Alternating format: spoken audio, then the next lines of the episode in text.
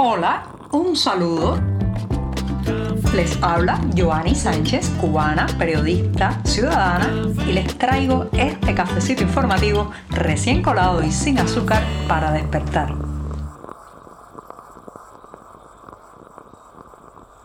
Otro día más junto a ustedes. Otro martes con café, otro martes con noticias, otro martes para zambullirnos en la realidad cubana. Así que para este 16 de enero de 2024 les tengo muchos temas preparados, pero eso necesita primero un sorbito de café amargo para despertarme, sacudirme informativamente. Así que voy con este sorbito mañanero.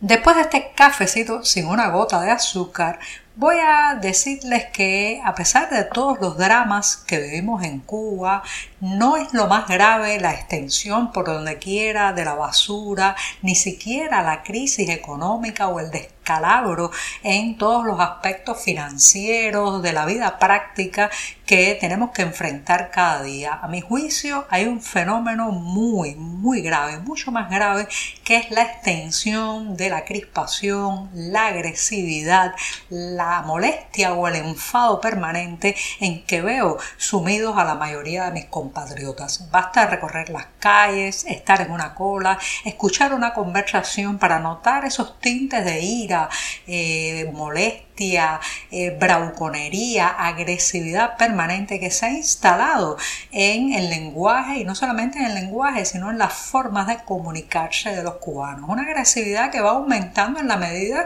en que la vida se hace más precaria, en que los problemas cotidianos aumentan, en que las autoridades implementan medidas más absurdas, pues vemos cómo esas oleadas y oleadas de agresividad, eh, ira colectiva, pues van subiendo de tono con todos los peligros que eso ataña, porque claro, eh, pues esto genera peleas, broncas, rencillas familiares, violencia doméstica y muchas veces lamentablemente termina en la muerte de alguien, el asesinato, en la lesión producida en medio del fragor de esta, de esta molestia colectiva hacia otro individuo. Esto, señoras y señores, es un problema que ha echado raíces por décadas y décadas y del que no se habla públicamente en los medios oficiales porque claro, el discurso oficial quiere aparentar que todos somos, estamos sonriendo, estamos en el plano de la armonía, la convivencia pacífica y la solidaridad porque eso supuestamente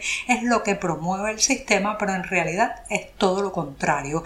El cubano común se ha hecho un ser eh, más egoísta, más, eh, digamos, en contrapunteo y en contradicción con el otro y con el entorno que le rodea y muchísimo más agresivo y violento. Esto además está fomentado por las propias posturas oficialistas. Recuerden que este es un régimen que ha aplaudido la violencia, ¿sí? Ha aplaudido la violencia ha tenido la violencia como premisa en su decursar político. Hay ejemplos muchísimos. Me voy a, a ceñir algunos pocos.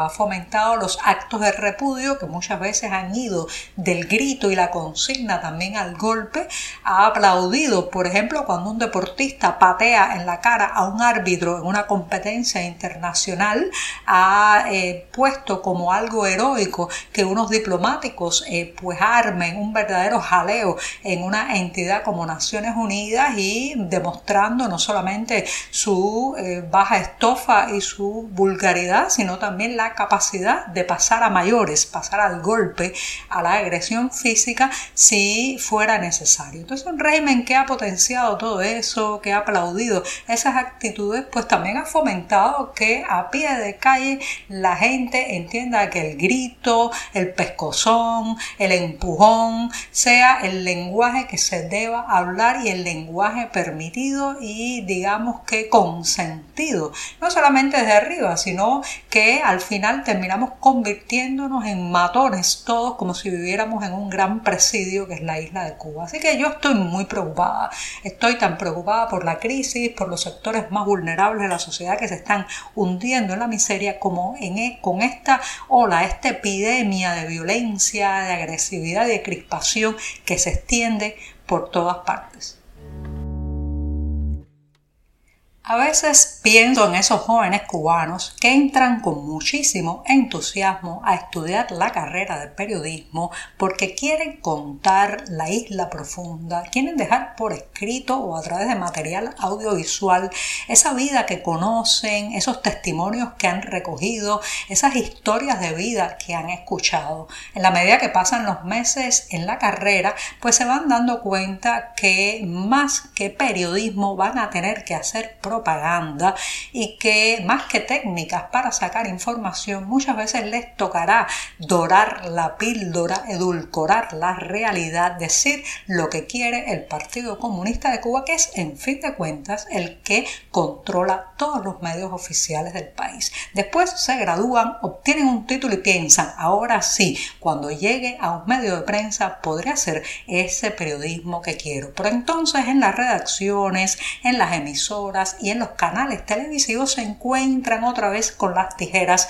que recortan esas alas que quieren hacer prensa, prensa verdad, prensa objetiva, prensa pegada a la realidad, prensa moderna y con estándares internacionales. Y entonces algunos pues terminan literalmente colgando el título o escondiéndolo en una gaveta, otros emigran y pasan a trabajar en aquellos medios que dentro de la isla son satanizados por la propaganda oficial o simplemente se cuelgan la máscara y aceptan los designios del PCC y hacen ese tipo de periodismo que ni siquiera podría llamarse como tal porque en realidad es caja de resonancia, altavoz de un grupo en el poder, de una línea partidista, de una ideología. Bueno, pues parece que algunos de todas formas logran, logran hacer algo de prensa y se quejan de los límites de trabajar en estos medios oficiales, como es el caso del periódico oficialista invasor de la provincia de Cielo de Ávila, que por segunda vez en cuatro meses ha publicado este domingo un artículo donde se queja de las limitaciones y la falta de respuesta de las entidades y las instituciones oficiales cuando desde ese diario envían alguna pregunta o tratan de concertar una entrevista para un tema determinado. Estos periodistas que son de los que mejor periodismo están haciendo dentro del entramado oficialista cubano, lamentan que no se está cumpliendo pues lo acordado en la política de comunicación oficial porque las entidades, los ministerios, los funcionarios no les responden. Son muy pocas, muy pocas las veces que reciben una respuesta por parte de este entramado oficial. Por ejemplo, ellos aducen que de las 13 misivas que recibieron en su sección de cartas abiertas donde escribe la audiencia, los propios lectores, apenas Tres fueron respondidas por funcionarios o instituciones. Si ni a ellos mismos, que son periodistas oficiales, tienen un membrete, tienen una carta con cuño para pedir estas entrevistas y estas respuestas, tienen un solapín colgado al cuello que dice el nombre de un medio oficial, les responden que podría quedar para los medios independientes. Hemos llegado a un nivel de absurdo en Cuba que se difunden supuestas noticias que no deberían ser una noticia en ninguna parte del mundo, como por ejemplo la llegada de un barco con un cargamento de pollo congelado. Sí, asimismo, en estos días los medios oficiales están anunciando triunfalmente desde el pasado lunes la llegada de un buque para la distribución de la canasta familiar normada de la cuota de pollo congelado. Así ha salido publicado en varios medios controlados por el régimen que pues se van a gloriar de que ahora sí, finalmente esta proteína animal llegará a las carnicerías del mercado racionado donde ha desaparecido desde hace largo tiempo. Casualmente también se han sabido los datos de las importaciones avícolas desde Estados Unidos. Claro, señoras y señores, este pollo congelado no viene de Rusia, no viene de ningún aliado ideológico de La Habana, sino de ese país que la propaganda oficial ha comprado concentrado o ha puesto en el centro de los ataques, de las consignas en contra y de la violencia verbal del discurso político. Bueno, pues desde ahí está llegando este buque con pollo congelado y se ha sabido que en noviembre, después de dos meses en que se hundieron las cifras de importación de este producto desde Estados Unidos a la isla, pues las compras en ese sector se duplicaron, pasaron de un poco más de 8.000 toneladas en octubre a superar las 16.000 toneladas en noviembre. Esto básicamente porque entre otras cosas bajó ligeramente el valor del kilogramo de pollo y bueno pues eso permitió una mayor compra también porque buena parte de este pollo importado ha sido adquirido no por el Estado sino por las llamadas MIPIMES, las micro, pequeñas y medianas empresas. Parece ser que entonces en los próximos días los cubanos verán desembarcar el pollo congelado en esas carnicerías del razonamiento que habían quedado como museos vacías, completamente vacías durante largas semanas. En fin de cuentas, una noticia que no debería ser noticia si viviéramos en un país medianamente normal.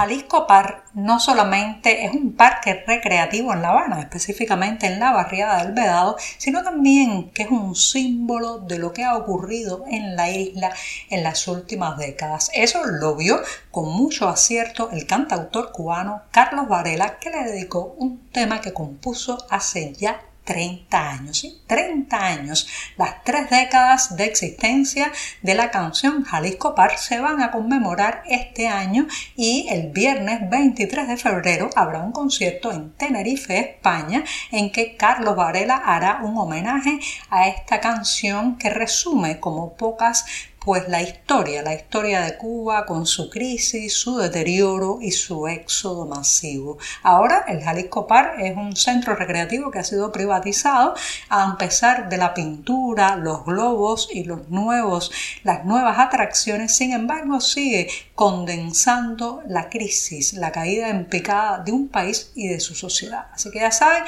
viernes 23 de febrero en Tenerife, España, se soplan las velitas, las 30 velitas de Jalisco Par. Y con esto me despido hasta mañana miércoles, no sin antes invitarlos a que pasen por la cartelera del diario digital 14 y medio para que tengan los datos, el lugar y el horario de este concierto de Carlos Varela en Tenerife, España. Muchas gracias.